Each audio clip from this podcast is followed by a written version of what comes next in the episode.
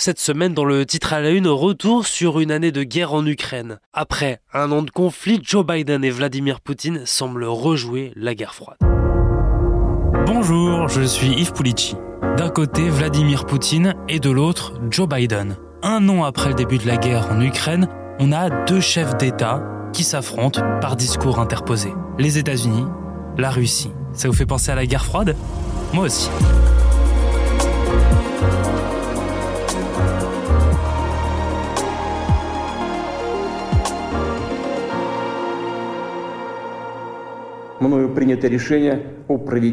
J'ai pris la décision d'une opération militaire. L'année dernière, Vladimir Poutine annonce son invasion de l'Ukraine. À ceux qui tenteraient d'interférer avec nous, et plus encore de menacer notre pays, notre peuple, ils doivent savoir que la réponse de la Russie sera immédiate. Cela, c'est nous, les Occidentaux, et notamment les Américains.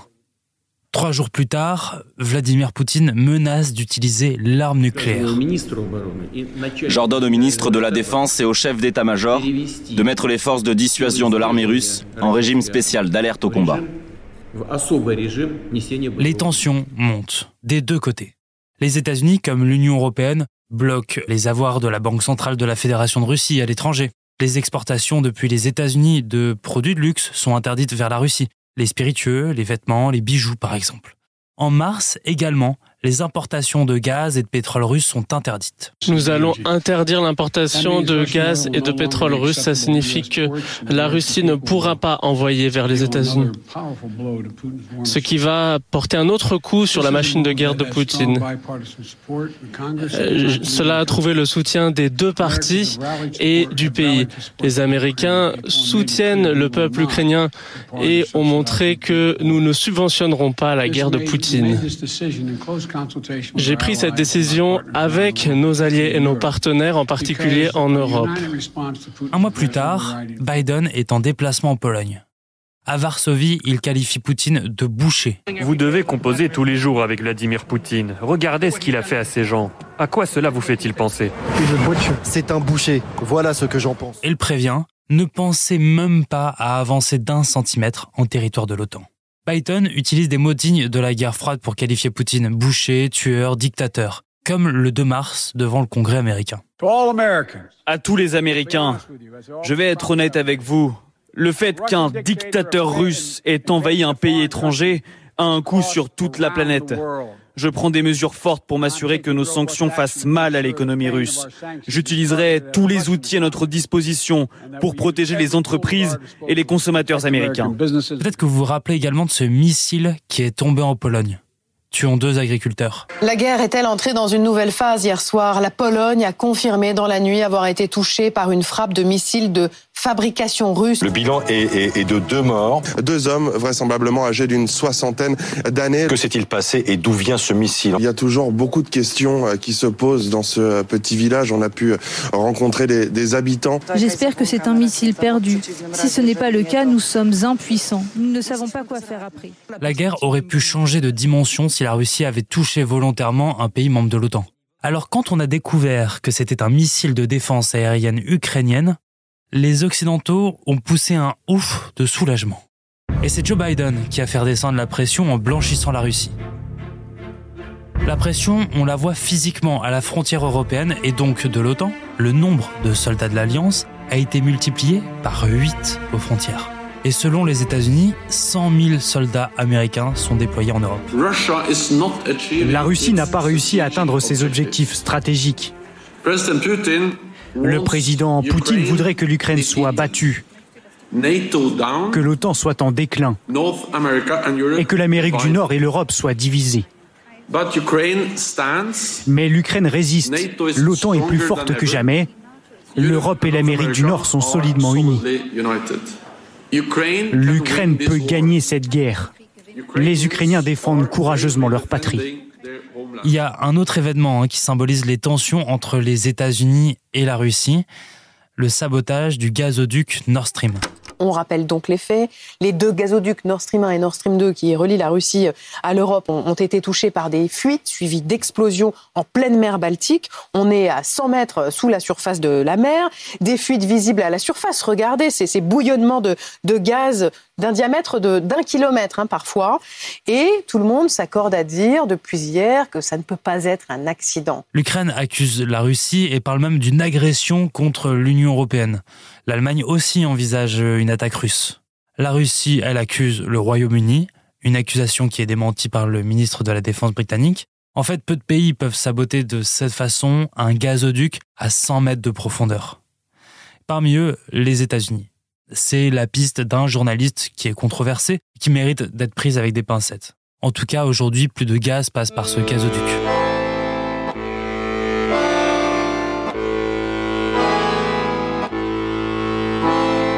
Les tensions, elles datent de toujours en fait entre Poutine et Biden. Biden, il était sénateur pendant la guerre froide en 73. Et Poutine, il a grandi dans les références de la Seconde Guerre mondiale. Ce sont deux petits enfants de la guerre froide. Le chef d'État russe d'ailleurs compare la situation actuelle à celle de la Seconde Guerre mondiale, quand les Occidentaux sont les forces du mal, quand il veut dénazifier l'Ukraine, et quand il invente, là aujourd'hui, que des insignes de l'armée du Troisième Reich sont dessinés sur des blindés ukrainiens. En 1930, l'Occident a permis aux nazis d'arriver au pouvoir et aujourd'hui, il crée une antiracie. Ce projet n'est pas nouveau. Des personnes qui connaissent un peu l'histoire sauront très bien cela. Cela remonte même au 19e siècle avec l'Empire austro-hongrois, la Pologne.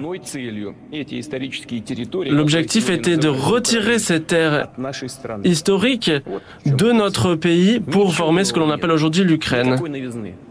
Il n'y a pas, il n'y a rien de nouveau aujourd'hui. Tout se répète.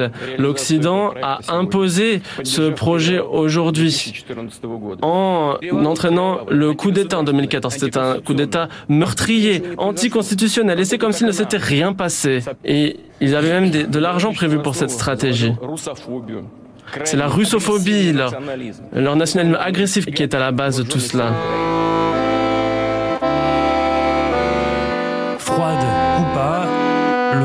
Russe est en guerre contre l'Occident.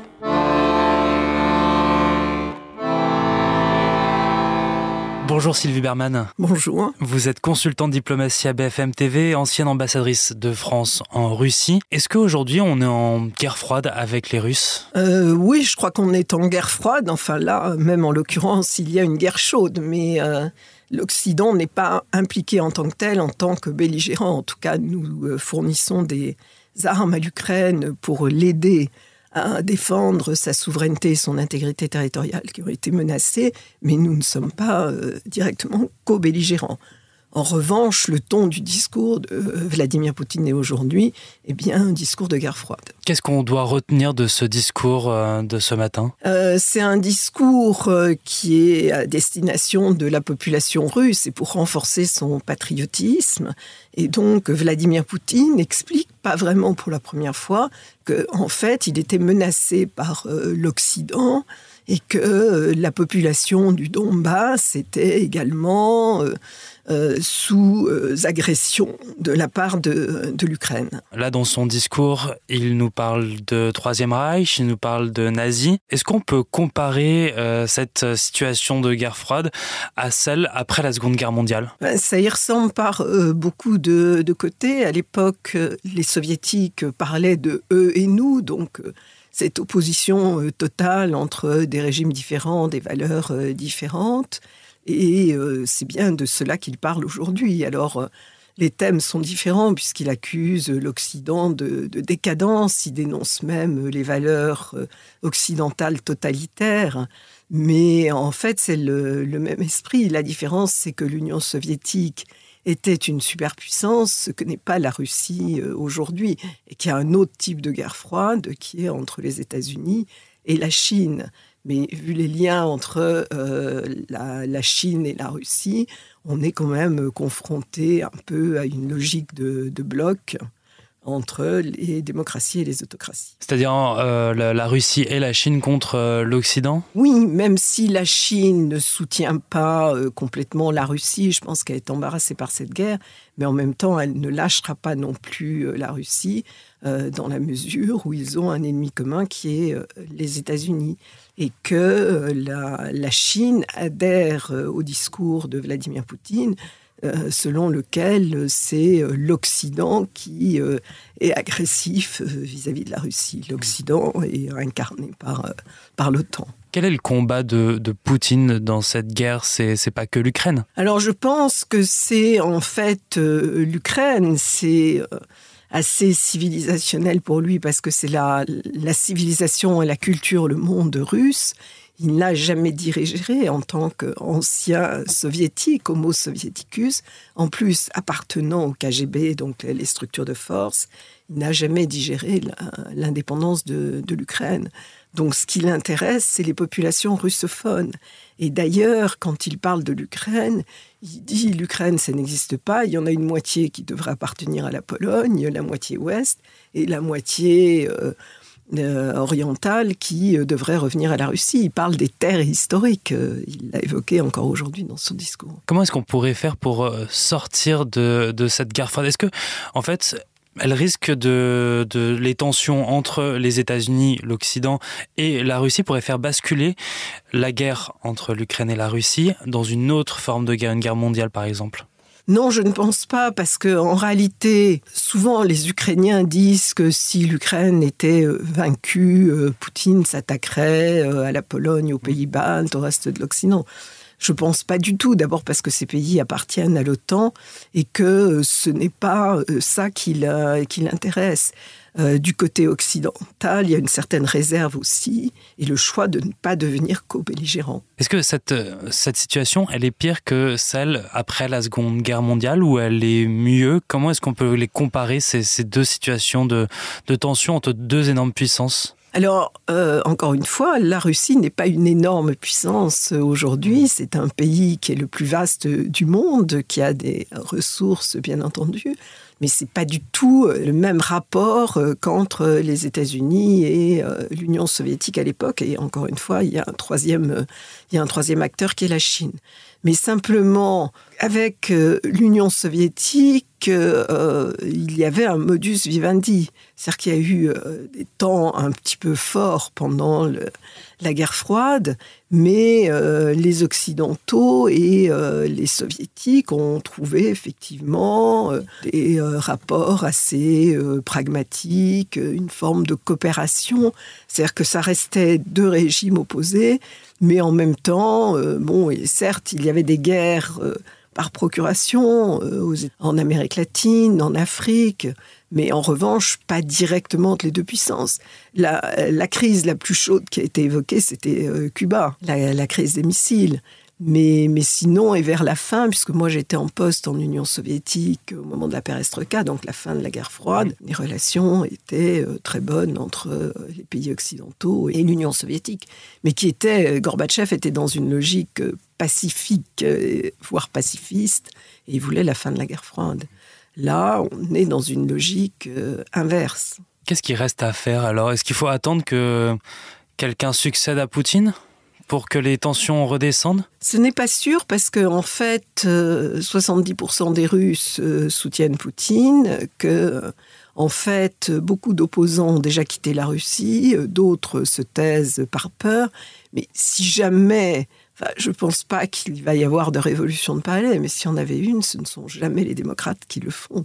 Donc ça pourrait même être euh, plutôt les ultranationalistes et qui euh, seraient encore plus, plus durs que lui. Ensuite, euh, lui, théoriquement, il a réformé la Constitution qui lui permettrait de rester jusqu'en 2036.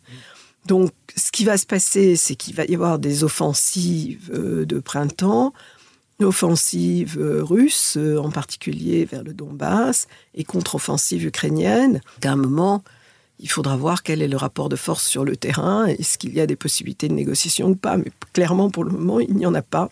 ni d'un côté ni de l'autre. Et il n'y a pas moyen de négocier avec euh, les États-Unis et la Chine, justement? Ben, le, La Chine sait qu'elle est en première ligne dans le radar américain et que donc c'est difficile de négocier et puis elle va pas négocier au nom de la Russie. Donc Xi Jinping a dit qu'il serait prêt à proposer un plan de paix, des éléments de paix, mais en réalité dans la mesure où il part du principe qu'il faut respecter les intérêts de la Russie. Donc contre le temps, ça ne correspond pas à ce que souhaiteraient euh, les Ukrainiens ou euh, les pays occidentaux. Merci Sylvie Berman. Vous êtes euh, consultante diplomatie à BFM TV et ancienne ambassadrice de France en Russie. Merci. Merci. Merci d'avoir écouté ce nouvel épisode du Titre à la Une. Merci à Sophie Perroguet à la réalisation. Vous pouvez retrouver tous les épisodes sur le site et l'application de BFM TV et sur toutes les plateformes d'écoute. À bientôt. Thank you.